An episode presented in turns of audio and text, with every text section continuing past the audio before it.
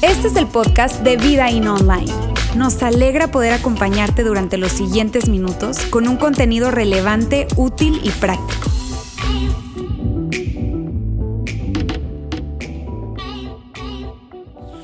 Hey amigos, gracias, gracias otra vez por acompañarnos, especialmente a cada uno de ustedes, piensa que estés aquí en el auditorio o acompañándonos a través de nuestra transmisión en vivo eh, que llamamos Vida In en Casa por primera vez. Es decir, si hoy alguien te invitó, aceptaste su invitación y decidiste aventarte a acompañarle hoy por primera vez al auditorio de nuestro campus aquí en Monterrey, Bienvenido, gracias por acompañarnos. Es, para nosotros un honor y créeme, todo lo que hacemos lo hacemos pensando en ti. Queremos eh, crear una experiencia que sea suficientemente atractiva, relevante, cómoda, como para que tú desees regresar. Esa es nuestra meta. Igualmente, si tú nos eh, ves por primera vez, sintonizas esta transmisión por primera vez o estás escuchando incluso este podcast, episodio de nuestro podcast, después de que ya ocurrió eh, gracias por darte el tiempo, es un honor. Estamos cerrando hoy una serie de temas que comenzamos exactamente hace cuatro semanas. Y tal como lo decía, lo anticipaba Lauro, hoy eh, tengo el honor, ¿verdad?, de, culminar esa, esa, serie de temas que ha sido, no sé si te parece como a mí, pero súper, súper eh, enganchadora, ¿verdad?, o enganchante. Eh, ha sido súper útil y digo eso, lo de enganchante, por lo práctico que ha sido, por lo relevante en el sentido de que es un terreno común. Yo creo que todos nosotros nos sentiríamos identificados. Si no estuviste aquí durante estas semanas, voy a animarte a escuchar eh, ver nuestros eh, mensajes pasados de esa serie, pero si estuviste aquí, creo que coincidirías conmigo que aborda un tema que todos nosotros tenemos en común.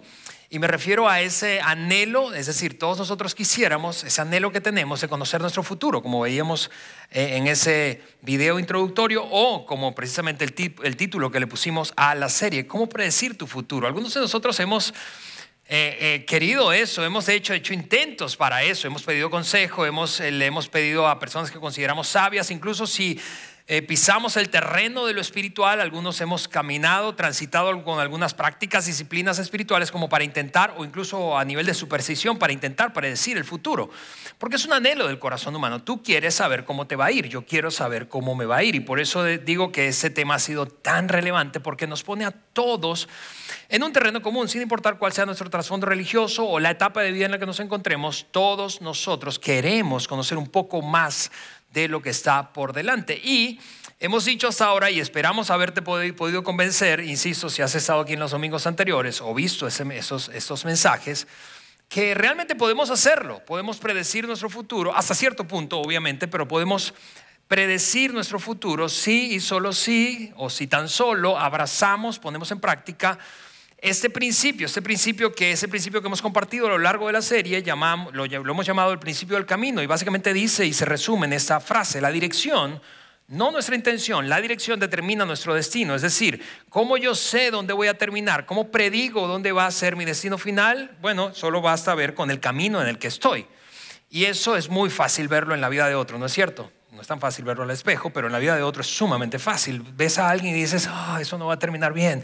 Ves una relación y dices, oh, eso no va a terminar bien. Ves a alguien tomar decisiones financieras y dices, eso no va a terminar bien. Y, y, quizá lo sabemos, insisto, en la vida de otros, o lo sabemos en algunas áreas de nuestra vida, quizá lo pasamos por alto en otras áreas. Porque, porque, dicho de otra manera, la dirección, no la intención, es la que determina nuestro destino. Y, y fíjate que en esta frase hay dos palabras que es la que las que están desconectadas muchas veces. Tú y yo pensamos sin darnos cuenta a veces que es nuestra intención la que nos mete en el camino o nos permite llegar al destino correcto. Pensamos, por ejemplo, si somos gente de fe, pensamos, no, si yo oro, si yo rezo, yo creo que me va a ir bien. Si le pongo esto, si encomiendo esto al Señor, si lo pongo en sus manos, me va a ir bien.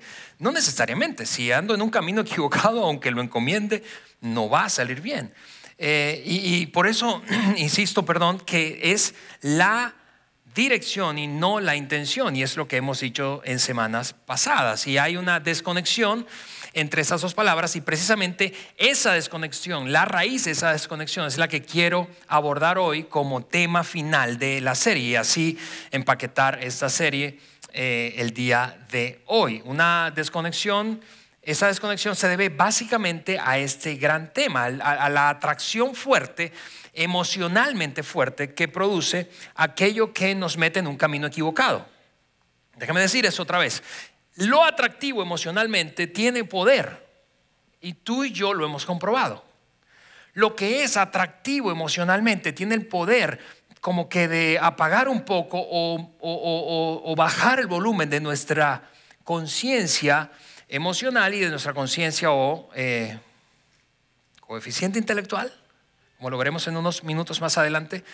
¿Por qué? Porque nuestras decisiones, las peores que hemos tomado, han tenido que ver, fueron alimentadas por algo que tuvo un atractivo emocional muy fuerte. Es decir, si yo te pregunto, vamos, ese fin de semana que lamentas hoy, después de incluso años o décadas tal vez, ese fin de semana por el que te arrepientes y dices, ah, eso me costó un montón de tiempo, esfuerzo, recursos, eso me, me costó incluso drama emocional. Si, si, si, repasas, si yo repaso, si tú y yo repasamos las peores decisiones que hemos tomado, probablemente vamos a descubrir que todas tienen un factor común y es que fueron atractivamente o, emocionalmente atractivas. Y eso tiene un poder, el poder de desviarnos y meternos en un camino equivocado. El problema con la atracción emocional es que eventualmente, y si tú nos estás viendo por internet, tú sabes esto, eventualmente lo que es poderosamente atractivo desde el punto de vista emocional pierde su atractivo.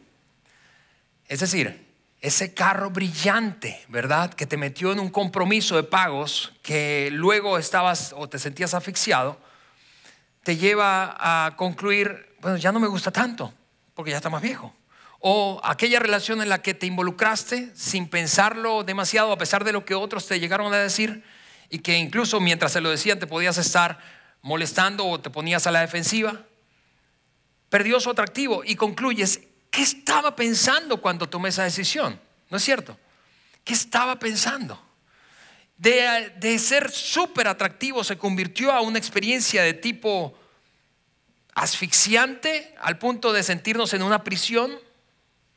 De ser muy atractivo llegamos a sentir eso. Es una prisión y ahora me siento amarrado a una relación de la que no puedo zafarme o siento que no puedo escapar. Y, quizá sería sencillo para mí decirte, bueno, pues ya que sabemos que lo que es atractivo emocionalmente representa una alarma para nosotros cuando se trata de escoger o tomar decisiones y de tal manera de no meternos en un camino equivocado y terminar en un lugar donde no queremos, ya que entendemos eso, pues listo, deja de hacerlo, dejemos de hacerlo y vámonos. Siguiente domingo, ¿verdad? Ojalá fuera así de fácil. Y, es que el poder, en otro sentido dicho, de lo que es emocionalmente atractivo, es que nuestras decisiones equivocadas están pavimentadas, y voy a poner esa frase aquí, están pavimentadas con un fuerte atractivo emocional. Es decir, déjame lanzar algunas, algunos ejemplos que seguramente tú has visto en la vida de otros o incluso podrías reconocer eh, tú sabes, en un, en un arrebato de honestidad que lo has visto en tu propia vida. Algunos ejemplos. ¿Qué es atractivo emocionalmente? ¿Y por qué digo que estaba pavimentado? Aquello que nos mete en problemas y nos hace terminar donde no queremos terminar. Lo que es más nuevo, lo que es más grande, la casa más grande, el coche más grande, lo que es más reluciente, a eso que te promete un 25% de retorno. Y alguien te dice, pero, pero, o tu esposa, Quizá te dijo, pero mi amor, son los ahorros de los niños, de que tenemos para la universidad los hijos. Sí, pero está garantizado el 25% de retorno. ¿Verdad que eso, eso tiene un enganche emocional y es poderoso ese enganche emocional? O el romance, tú sabes, esa, esa, esa, esa sensación como de, de infatuación, que estás, el, el enamoramiento nubla el juicio o, el deseo desmedido por algo o por alguien, o la necesidad de aceptación o de atención que tenemos, o la, el anhelo de aventura. A veces incluso llegamos a ciertas etapas en nuestra vida en donde, en donde empezamos a anhelar eh, eh, cierta, cierta eh, sensación de riesgo y aventurero que antes solíamos tener. Si estás en tus 40 o 50, eso muy probablemente te ha pasado, te está pasando. Empezamos a querer hacer, comprarnos una moto, ¿verdad? Aventarnos en paracaídas. Empezar a mirar a otras mujeres, a otros hombres. Empezar a invertir más en nuestra estética, esa, sensación de aventura y, por otra parte la sensación de seguridad que probablemente, y, claro que los diálogos típicos que, en los que te puedes llegar a sorprender y que yo me puedo llegar a sorprender cuando se trata de poder, el poder de lo atractivo emocionalmente, son más o menos de este tipo. Es, es cuando alguien te pregunta, pero a ver, déjame hacerte una pregunta, ¿la amas en verdad? Y tú le respondes de otra manera. No respondes a la pregunta que te está haciendo, respondes otra. Y la respuesta que le das es, pero lo que pasa es que no me estoy haciendo más joven. No, no, no. La pregunta es si la amas. O, la pregunta es, a ver, ¿te das cuenta que tiene este, este patrón de comportamiento errático que está perjudicándote o que eventualmente puede perjudicarte? Y respondes defensivamente. Y claro que nada de esto es malo en sí mismo, eso no es eh, el mensaje que, he querido compartir o que hemos querido compartir contigo. Lo que decimos es esto, esto, aunque no tiene nada de malo en sí mismo, no alcanza cuando se trata de terminar en el destino que quieres. ¿No es cierto? No es malo, pero no alcanza. Lo que pasa con esto es que baja, insisto, nuestras defensas y nos pone a la defensiva. Baja nuestro sistema de defensas porque empieza a ocurrir algo que conocemos como sesgo, sesgo emocional o sesgo cognitivo.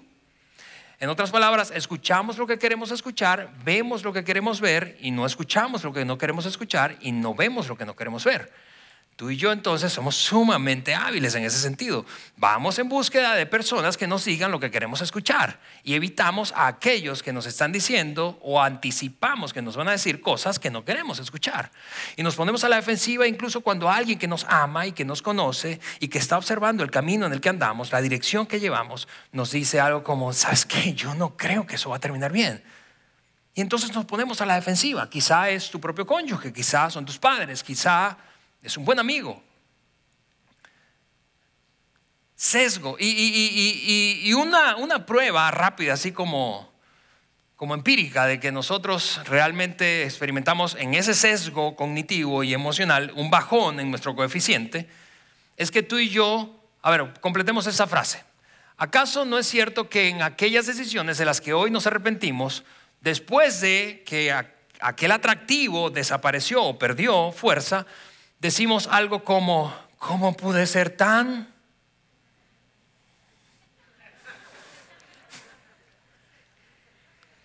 ¿Te das cuenta cómo si bajó nuestro coeficiente intelectual? ¿Cómo puede ser tan tonto? Digo tonto como por, por respeto a la audiencia, ¿verdad? ¿No nos hemos dicho cosas como esas? La buena noticia es que no somos tontos.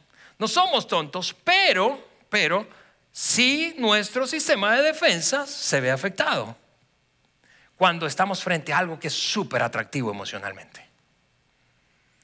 Insisto, la gente que nos ama se acerca y nos dice, ¿sabes qué? Estoy preocupado por ti.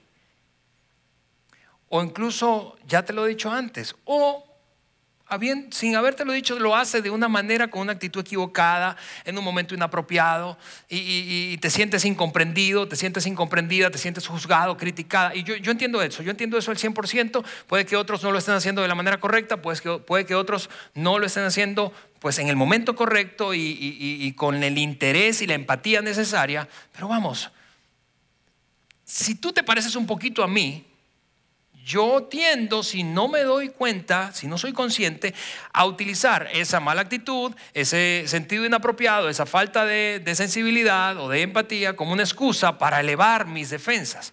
En vez de hacer eso, ¿no te parece que sería mucho mejor, en términos de terminar o de acabar allá donde queremos, el destino que anhelamos, ¿no te parece que sería mucho mejor prestar atención a la tensión que eso experimenta? Es decir, si genera tensión una conversación de alguien que te ama, que me ama, deberíamos prestar más atención. ¿Por qué? Porque en, dicho de una manera muy sencilla, ellos tienen una ventaja que tú y yo no tenemos. Ellos están viendo desde afuera sin un enganche emocional y pueden ver cosas que nosotros no vemos. Y algo extraordinario, extraordinario, extraordinario y que hemos visto a lo largo de esta serie es que el Nuevo Testamento en particular y en este caso hoy vamos a citar a un hombre, eh, fragmento de una carta escrita por un hombre llamado Pablo, tiene mucho que decir respecto a este tema, y particularmente este tema del poder de lo atractivo emocionalmente. El apóstol Pablo, quien fue conocido como en principio no un apóstol, ¿verdad? Seguidor de Jesús, sino como un perseguidor, al contrario, de la iglesia y perseguidor de cristianos, terminó no solamente convirtiéndose en un seguidor de Jesús, sino que eventualmente terminó siendo uno de los líderes más, más influyentes del cristianismo del primer siglo. Tanto que empezó a plantar iglesias por todo el Mediterráneo y luego a escribir cartas a esas iglesias para verificar cómo iban y para darles instrucción. Y mucha de esa instrucción fue instrucción práctica, ética, de comportamiento. Y entonces Pablo, increíblemente, no sé si te parece tan sorprendente, perdón, como a mí, pero dos mil años atrás escribió un pedazo de una carta en la que abordó exactamente este dilema que, que enfrentamos tú y yo a diario. Enfrentarnos con cosas emocionalmente súper atractivas, luchar con eso internamente y al mismo tiempo querer terminar en un lugar correcto, querer terminar en un destino correcto. Ese fue el caso de la carta que Pablo le escribió a un grupo de personas que vivían en una ciudad pequeñita, griega, llamada Galacia. Eh, hace rato yo me confundí, dije Galicia, no, es Galacia. Una ciudad griega del Mediterráneo eh, llamada Galacia. Y entonces en una de esas ocasiones en que le escribió esta carta, eh, buena parte de las cartas de Pablo a las iglesias de entonces fueron o son parte hoy de lo que conocemos como el Nuevo Testamento. Pablo escribió esto, el capítulo 5, versículo número 13 dice lo siguiente, les hablo así, hermanos, y ahora déjame aclararte por qué esta terminología, porque voy a adecuar la terminología de Pablo, evidentemente, lo escribió hace dos mil años, lo voy a adecuar a nuestra época y a nuestra conversación de este tema de la serie. Pero Pablo está escribiendo a un grupo de personas que se consideran seguidores de Jesús. Lo que me lleva, pausa, a decirte a ti, si no te consideras un seguidor de Jesús, una seguidora de Jesús, eh, que eso va a ser divertido para ti. Porque vas a ver cómo una conversación entre cristianos o entre seguidores de Jesús se pone tensa. Digo, seguidores de Jesús del primer siglo y del siglo XXI, pospandémico. Porque te voy a anticipar, esta conversación de Pablo va a generarte tensión. A mí me ha generado mucha tensión interna. Y entonces, Pablo les dice, hermanos, eso significa básicamente, hey, gente de la misma convicción de fe. Les hablo así, de esta manera en que les estoy hablando. Pablo está anticipando, yo no sé si te, si te parece como que ahí viene un regaño, ¿no? Les hablo así porque ustedes han sido llamados a ser libres. Y esto es curiosísimo, esta pequeña frase, porque si tu versión, seguidores de Jesús, si tu versión, si mi versión del cristianismo no es una versión liberadora, tenemos una versión equivocada. Es lo que está diciendo Pablo. Si tú creciste en un contexto, ambiente, ¿verdad? Un conjunto de enseñanzas que estaban llenas de normatividad, llenas de nos, de esto debes, esto no debes, llena de esa, intención de controlar tu vida, de meterse en tus asuntos, de asfixiarte, incluso de llegar a sentir y batallar con culpa frecuentemente, Pablo dice, esa versión es la versión equivocada. Si tú te alejaste de la versión, de una versión del cristianismo liberadora, esa versión es la versión equivocada.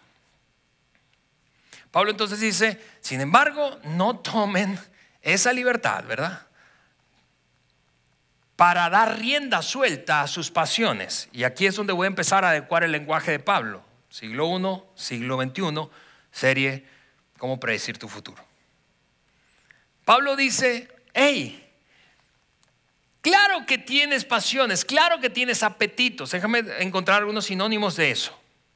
Claro que esa es la batalla diaria con la que todos nosotros luchamos como seres humanos. Todos nosotros tenemos una batalla, una lucha diaria respecto a nuestros apetitos. Tú sabes, anhelos, deseos, deseos y enganches emocionales. Aquello que es poderosamente atractivo desde el punto de vista emocional, te cautiva, me cautiva a todos nosotros. No importa cuál es el trasfondo de fe que tengamos, cuál es el momento de nuestra jornada espiritual en el que vivimos. ¿Por qué Pablo dice no des rienda suelta a tus apetitos? Porque eventualmente si damos rienda suelta a nuestros apetitos, enganchándonos desmedidamente con eso que tiene poder atractivo, emocional, eventualmente vas a perder tu libertad en vez de mantener tu libertad. Y todos hemos visto cómo eso funciona, ¿no es cierto? Pablo dice, no solamente vas a perder tu libertad, vas a hacerle daño a otras personas en el proceso. Y allí es donde la conversación se puede, empieza a poner incómoda. No sé si te parece como a mí. Porque uno puede pensar, no te metas en mi vida, Pablo, mi caso es diferente. ¿No es cierto? No, lo que pasa es que ustedes no entienden. Y alrededor otros están viéndonos en esa decisión diciendo o pensando y quizá diciendo, no, tu caso no es diferente. Claro que es particular, ¿verdad? Porque tú eres un individuo, una persona única. Pero he visto a muchos transitar el mismo camino y terminar de la misma manera. No llegues a pensar que tu caso es único. Pablo está diciendo, si das rienda suelta a tus pasiones, vas a perder la libertad que tanto anhelas. Y entonces continúa escribiendo.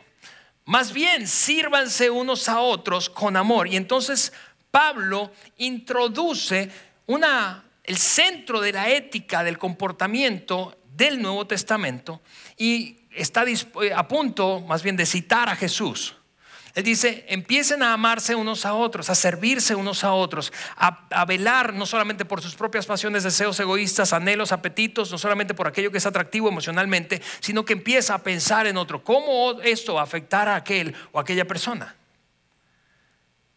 El resultado es, si no prestas atención a tus apetitos, si no los controlo yo, si no los controlas tú, otros van a ser afectados, no solo tú, y Pablo entonces, insisto, está a punto de citar a Jesús y esto es lo que él dice, el siguiente versículo. En efecto, toda la ley se resume en un solo mandamiento. Y cuando dice aquí la ley está refiriéndose, claro, a la ley judía que tenía más de 600 mandamientos, pero también está refiriéndose a la ley cotidiana. Pablo, digo, y esto es una interpretación debido al contexto en el que él está escribiendo. Pablo está escribiendo a un grupo de personas que no eran judíos que tenía un conjunto de normas de comportamiento y expectativas del comportamiento, de cómo debía ser un individuo en ciertas circunstancias y ante ciertas relaciones, cómo se debe comportar un esposo, cómo deben comportarse hijos, cómo debe comportarse uno con la suegra, ahí hay ciertas excepciones, pero bueno, eh, eh, Pablo está refiriéndose en general a la ética del comportamiento cotidiano. Y entonces Pablo aquí te digo está a punto de citar a Jesús y él dice, todo eso se resume en una sola cosa. Imagínate, no tienes que memorizar un montón de versículos, no tienes que recordar el catecismo, no tienes que recordar todo lo que tus padres te enseñaron, una sola cosa, una tarjetita de 5x5 cuando las usábamos, o una ficha digo, o una alarma en tu celular. Una sola cosa, imagina, imagina una brújula así de fácil de tener acceso, digo. Una cosa, una cosa para controlar nuestros apetitos, una cosa para no extraviarnos en rumbos equivocados, una cosa para no hacerle tanto daño a otros. Y entonces, y entonces cita a Jesús y él dice esto, citando a Jesucristo, ama a tu prójimo como a ti mismo. Esa es, en resumen, la ética planteada en todo el Nuevo Testamento y es una versión súper liberadora, insisto, desde el punto de vista religioso, yo no sé si tú te pareces un poco a mí, yo fui criado en un contexto religioso, como la mayoría de los latinoamericanos. Es decir, yo crecí, nací y crecí en un hogar católico. Eh, eh, y, y, pues había mucho que aprender, mucho que aprender desde el punto de vista de la religión en la que yo fui formado. Y si no hablamos de catolicismo, sino de protestantismo, es decir, cualquier versión o vertiente de cristianismo desde Lutero, bautistas, presbiterianos, eh, evangélicos libres, etcétera, etcétera, etcétera. Hay un montón de normas también. Pablo dice, yo no sé, quizá Pablo se hubiese sorprendido del nivel, con el nivel de facilidad que fuimos capaces de complicar la cosa desde el punto de vista religioso. Pero Pablo dice, este es, esta es la brújula, esta es. ¿Quieres saber si algo es pecado? Pregúntate, ¿le hace daño a otro? ¿Quieres saber si algo está mal desde el punto de vista de la objeción de tu conciencia? Pregúntate, ¿esto solamente me beneficia a mí y perjudica a otro? ¿Esto le hace daño para su futuro? ¿Esto hace daño emocionalmente para él o ella? ¿Esto hace daño para mis hijos? ¿Esto hace daño para mi esposo? ¿Por qué si, si, si lo... Porque mira esto, lo quiero hacer porque tiene un atractivo poderoso desde el punto de vista emocional. Pero ¿por qué? ¿Por qué lo quiero mantener oculto y que mis hijos no se enteren nunca? ¡Ah! ¿Te das cuenta que es una brújula demasiado clarificadora? Es incómoda, no digo que no es incómoda, pero clarifica todo, pone todo en perspectiva. Pablo entonces sigue diciendo, por lo tanto, esto es mi recomendación, vivan según el Espíritu y no busquen satisfacer sus propios deseos. Y yo sé, si no estás acostumbrado acostumbrada a leer el Nuevo Testamento, escuchas eso, lees esto y dices, eso suena como raro, como misterioso, como, como cuál espíritu. Y puedes empezar a sacar conclusiones, pero déjame simplificarlo.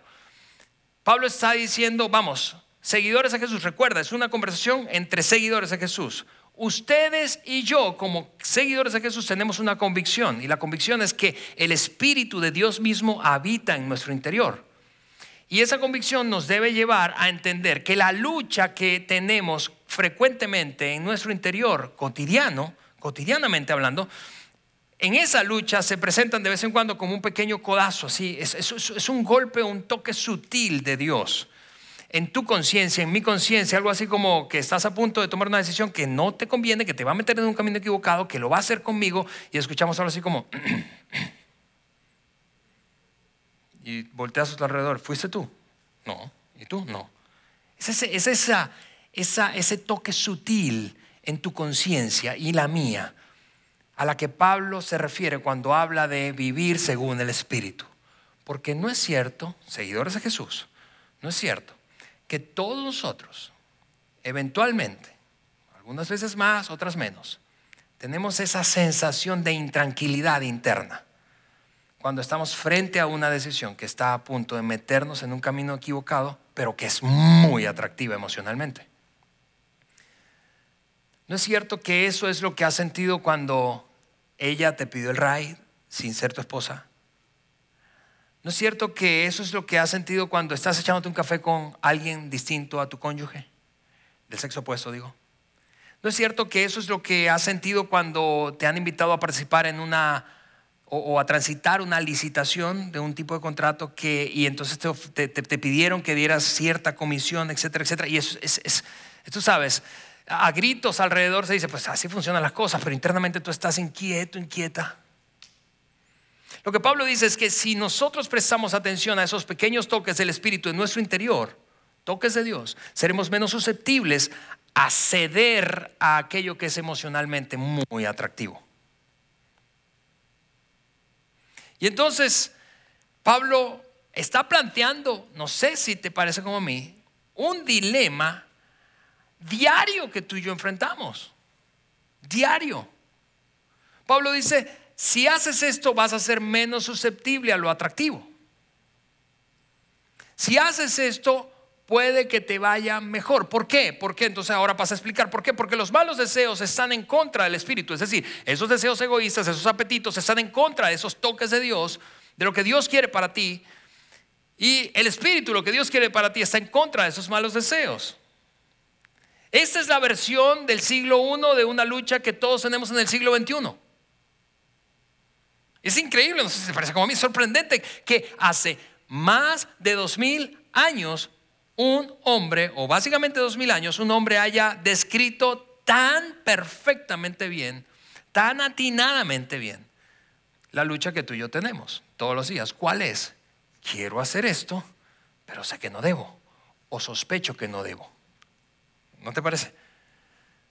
Quiero hacerlo, pero no creo que debo e internamente eso está fastidiando. No lo decimos probablemente mucho a muchos, pero secretamente estamos luchando con eso. Si Pablo está diciendo, si no tuviéramos esa lucha interna, entonces, entonces, probablemente la vida sería mucho más sencilla, seguramente la vida sería mucho más sencilla. No existirían un montón de productos y servicios que sabemos que nos hacen daño, ¿verdad? Sabemos que no debemos, pero los consumimos, los compramos, los adquirimos, los, los, los compartimos con otros. Para empezar, yo creo que no habría postres en los restaurantes. ¿No te parece? lo quiero. Y estamos en ese dilema. ¿Cuántos productos, cuántos servicios no existirían si esta lucha no existiera en nuestro interior? Por cierto, si tú no te consideras un seguidor de Jesús, quiero decirte, yo espero honestamente que tú tengas una explicación para esa batalla interna en tu interior. ¿Por qué? Porque los seguidores, porque existe y tú la experimentas. No importa cuál sea tu trasfondo de fe. Los seguidores de Jesús creemos, tal como lo enseña el Nuevo Testamento, que Dios plasmó, escribió una ley en el corazón humano, de cada ser humano, una ley que despierta nuestra conciencia. Independientemente de cuál sea tu convicción de fe. Pero yo espero, insisto, si tú no eres un seguidor de Jesús, que tú tengas una explicación lógica para eso. Eso es lo que creemos los seguidores de Jesús. Y luego entonces él concluye diciendo, el uno está en contra de los otros y por eso ustedes no pueden hacer lo que quisieran. Pablo, mira, y quiero aclarar esto, Pablo no está satanizando aquello que nos produce placer o bienestar. No, Pablo está diciendo, eso que te produce placer y bienestar es, es bueno en, en el contexto apropiado, pero cuando das riendas sueltas, vamos, todos sabemos eso, tú has vivido lo suficiente para saber eso, cuando damos riendas sueltas a nuestros apetitos, eso no hay manera de que termine bien. No hay forma. El fuerte atractivo emocional, lo que está diciendo Pablo a la luz de nuestra serie, dos mil años después, esa conversación, en nuestra conversación se traduciría así. Si tú sientes un fuerte atractivo emocional, eso en vez de representar una luz verde, debería representar luz roja. Es decir, deberíamos dar un paso atrás en vez de dar un paso adelante. El hecho de que puedas no significa que debas. El hecho de que yo pueda no significa que yo deba. Pablo está diciendo, a ver, si tú tienes esa lucha, estás enganchado, súper atraído, estás, estás a punto de comprar ese carro y estás a punto de comprar un carro dos segmentos más arriba, dos segmentos más arriba, ¿Por qué? Porque, porque te tiene enganchado ese nuevo modelo, cambiaron la línea, este motor es más poderoso, aquellas, eh, las características, ¿verdad? Todos eh, los acabados interiores, etcétera, etcétera, etcétera. Pero eso va a meterte en una presión financiera que luego vas a lamentar y va a terminar siendo una prisión. Todos hemos sentido eso. O estás a punto de decir sí a esa relación. ¿Por qué? Quizá por presión de los demás o porque sencillamente estás ofuscado, ofuscada, no logras ver, se ha nublado tu juicio no logras ver defectos del carácter que son importantes y que luego vas a terminar lamentando porque estás atrapado en una relación de la que no puedes escapar. ¿No es, no es verdad que es fácil verlo en nuestros hijos? Si tú tienes hijos adolescentes o jóvenes, es fácil verlo en ellos. Hmm, no me gusta ese muchacho y por dónde va esa relación y tu hijo o tu hija se pone a la defensiva. No, es que tú no entiendes. Ustedes están viejos de otra generación. Pablo dice, un paso atrás, da un paso atrás. No quiere decir que no evalúes la cosa desde el punto de vista de la atracción que representa. Claro que sí, esto es muy atractivo. Quizá es, posible que, puedo hacerlo, pues tengo los recursos para hacerlo. Eh, quizá me llama demasiado la atención ella, él, ¿verdad? Quizás estoy a punto de tomar esa decisión o aquella de inversión o de salirme o entrar en una, sociedad, pero, pero debo detenerme y dar un paso atrás y pensar sabiamente antes de tomar una decisión y jalar el gatillo. Pablo sigue diciendo, pero cuando el Espíritu los guía, cuando esos pequeños toques de Dios guían tu conciencia, mi conciencia, nuestras decisiones, ya no están obligados a cumplir la ley de Moisés. Y, esto, es sorprendente otra vez, porque Pablo insiste en ese asunto de la versión liberadora. No tienes por qué vivir apegado, persiguiendo, eh, eh, tú sabes, como un estándar de cumplimiento de mil normas, especialmente hablando de lo religioso, de un montón de normas, sino que esta versión que Pablo está repasando y presentando a estos creyentes, seguidores de Jesús de Galacia, es mucho más simple. Eso no quiere decir que es más fácil de cumplir en el sentido estricto del comportamiento, pero es mucho más fácil de entender. De hecho, detona una pregunta que quizá nos has escuchado decir aquí en Vidaín durante algún tiempo, desde hace un tiempo para acá, y es esta, ¿qué requiere el amor de mí? ¿Qué requiere el amor de mí? ¿Qué demanda en esta situación el amor de mí? No solo el amor por mí mismo, el amor por otros, por aquellos a los que realmente eh, están a mi alrededor y que me deben importar. ¿Qué requiere el amor de mí? Es atractivo, pero quizá no deba. Y Pablo no se detiene allí y pisa el acelerador y entonces continuó diciendo esto. Cuando ustedes siguen los deseos de la naturaleza pecaminosa, el resultado son más que, los resultados perdón, son más que claros.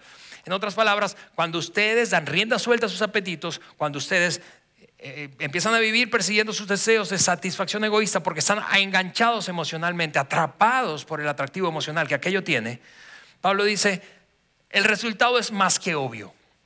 Y entonces se avienta una lista y aunque tú y yo pudiéramos de hecho, si estuviéramos en un grupo más pequeño, probablemente yo en una mesa ahí comiendo, yo les, pediría que tomaran una tarjeta o sus teléfonos e hiciéramos una lista de, de lo que consideramos que produce darle rienda suelta a nuestros apetitos. Y quizá nuestra lista final, si la recopiláramos, se parecería mucho a la lista que el apóstol Pablo compartió. Porque los resultados son demasiado predecibles. Vamos, tú lo has visto demasiado en otros. Yo lo he visto demasiado en otros. Yo no te voy a mostrar toda la lista que puso Pablo, porque a pesar de que resultara obvio, Pablo se dispuso a escribirle los resultados que él había observado de cada vez que él notaba que alguien daba rienda suelta a sus deseos y apetitos. ¿Por qué? Porque se había enganchado emocionalmente. Pero yo voy a ponerte una lista de tres, de tres nada más. Y son estos. Inmoralidad, Pablo lo describió, inmoralidad sexual, ambición egoísta y envidia. Ahora, yo sé que si tú estás aquí, tú no te consideras un seguidor de Jesús, tú dices, precisamente por ese primero es que yo nunca he estado cerca de cristianos ni de iglesias. ¿Por qué? Porque los que se consideran religiosos pretenden controlar la vida sexual y la vida íntima de todo el que se les atraviesa. Y yo, como Pablo, estoy de acuerdo contigo. Pablo, de hecho, en otra de sus cartas preguntó, ¿acaso soy yo alguien o es, es, mi problema estar juzgando a aquellos que no están en una relación con Dios? No, no es mi problema. Y tienes razón, si esa ha sido tu experiencia, yo quiero pedirte perdón. Perdón, porque no, yo no soy nadie y no somos nadie, y Pablo no es nadie, no tenemos autoridad sobre la vida de otro, especialmente de aquellos que no están en una relación con su Padre Celestial, no se consideran seguidores de Jesús. Lo que intentó Pablo con este ejercicio fue ver cómo esta dinámica de apetitos, dándole rienda suelta, termina afectándonos en estas tres áreas. Dijo más, pero yo estoy rescatando esas tres. ¿Cómo se ve pues el comportamiento desenfrenado de perseguir lo que es atractivo emocionalmente? Al final de cuentas. Y claro que, mira, si tu Padre Celestial te ama y mi Padre Celestial me ama como nos ama, Claro que mencionaría algo que es tan importante y tiene tanto potencial de hacer daño a la vida de una persona. Mira, en ese oficio yo tengo 25 años haciendo esto. Bueno, 25 años de seguidor de Jesús y más o menos unos 15 en ese rol pastoral de alguna manera. Y después de vivir en dos países, eso es lo que yo puedo decirte respecto al impacto que tiene esto en nuestras vidas. Lo que puedo decir es lo siguiente. Más o menos, es una estadística empírica, Nueve de cada diez veces que yo recibo a alguien en consejería, alguien que viene avergonzado y comienza la sesión diciendo una frase similar a esta. Esto que voy a contarte, nadie lo sabe. Y tiene una, una, una, una, su, cara, su rostro, ¿verdad? Está, está, evidentemente está muy afectado. Nueve de cada diez veces hay allí un asunto sexual en el medio. Pablo está diciendo, vamos, si este es un área que tiene el potencial de afectar tanto al ser humano, aunque sea incómodo, tenemos que hablar de eso. Si tu Padre Celestial te ama y sabe que eso tiene tanto potencial de traer satisfacción o destrucción a nuestras vidas, sería casi absurdo que no se mencionara en el texto del Nuevo Testamento. Lo que Pablo está pensando y, proponiendo es, vamos, Claro que Dios tiene algo que decir respecto al comportamiento sexual. Claro que Dios tiene algo que decir respecto a la ética de comportamiento del individuo, de cada individuo cuando se trata de su sexualidad. Claro que sí. ¿Es incómodo? Seguramente. Pero el 90%, insisto, de los casos, de esos grandes atoros, tienen que ver con la sexualidad del individuo. y si tú eres un joven, joven adulto o adulto, tú y yo sabemos esto. Casi a diario tenemos o enfrentamos fuertes atractivos, el poder de la atracción hacia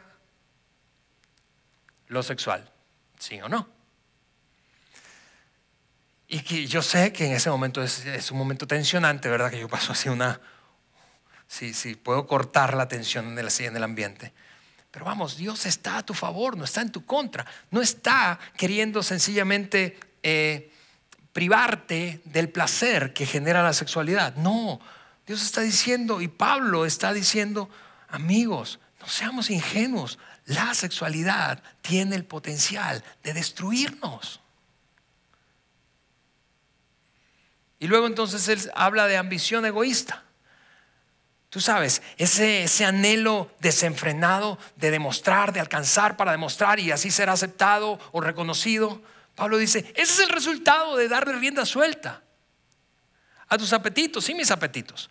Y finalmente habla de envidia y esa, tú sabes, esa, esa, eh, en esa persecución de logros, especialmente de lo que aquel o aquella tiene o ha alcanzado, aquel ni siquiera se entera, pero estamos luchando contra ellos sin darnos cuenta y sin que ellos se den cuenta en, muchas ocasiones. Y luego entonces Pablo de plantear esa lista, que te la he resumido en tres porque ya era suficientemente incómoda la cosa como para lanzarte toda la lista, pero Pablo luego dice algo súper perturbador, especialmente para quienes hemos leído el Nuevo Testamento. Y es esto. Permítame repetirles lo que les dije antes. Es decir, sigo en el mismo tema.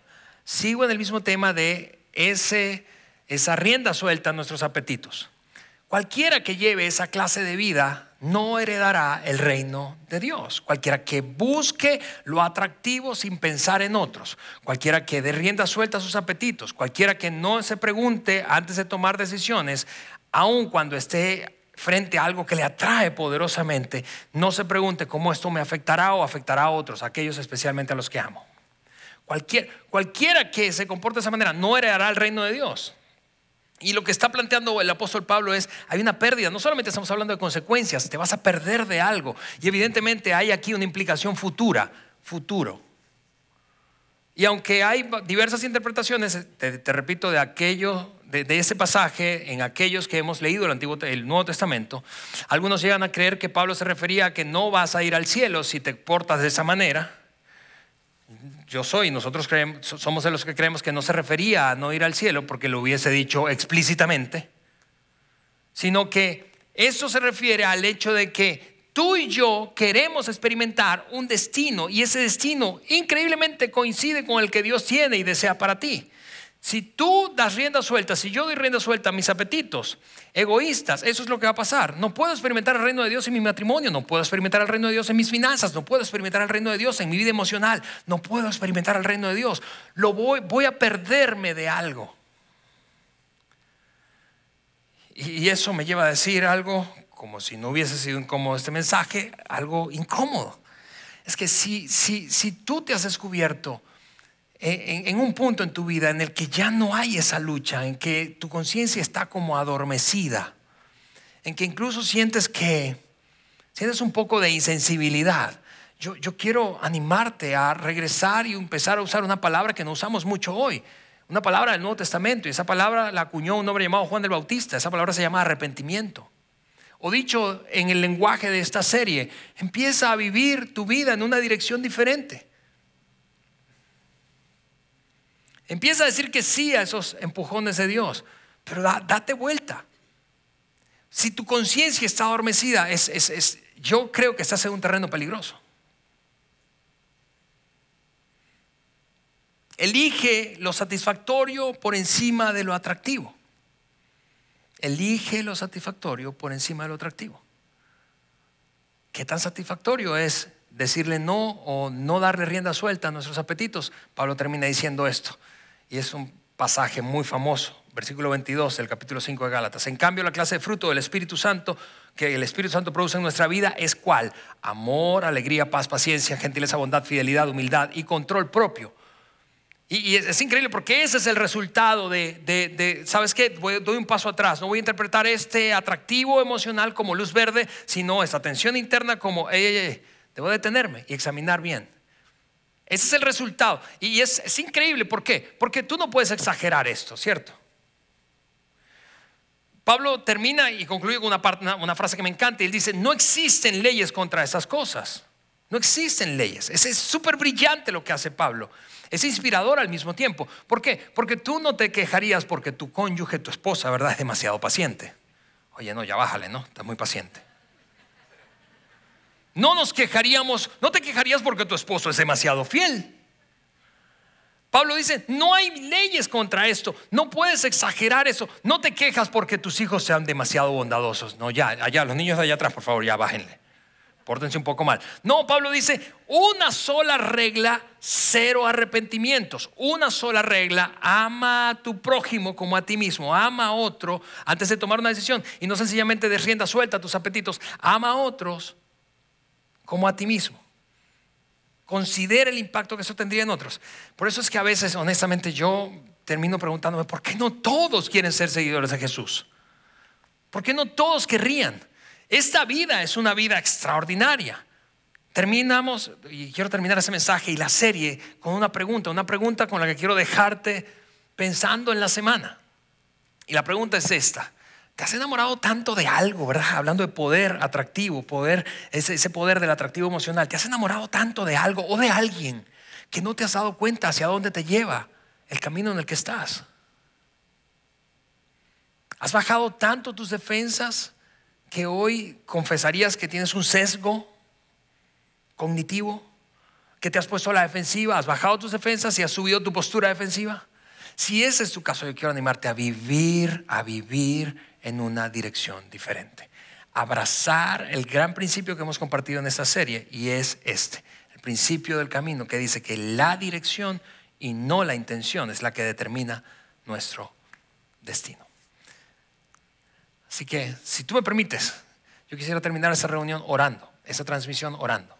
Y quiero terminar orando, ¿por? Porque yo creo que este, este mensaje, en general la serie, el compartido en la serie, tiene el potencial de cambiar tu vida. Ese es uno de esos tipos de oraciones cruciales, déjame decirlo de esa manera. Así que, si tú me permites, yo quisiera orar por ti. Cierra tus ojos ahí donde estás y vamos a orar. Señor, quiero darte gracias. Gracias porque, Dios mío, es, es insólito casi, Señor, que dos mil años atrás un hombre haya sido capaz de describir tan, tan bien nuestra lucha cotidiana.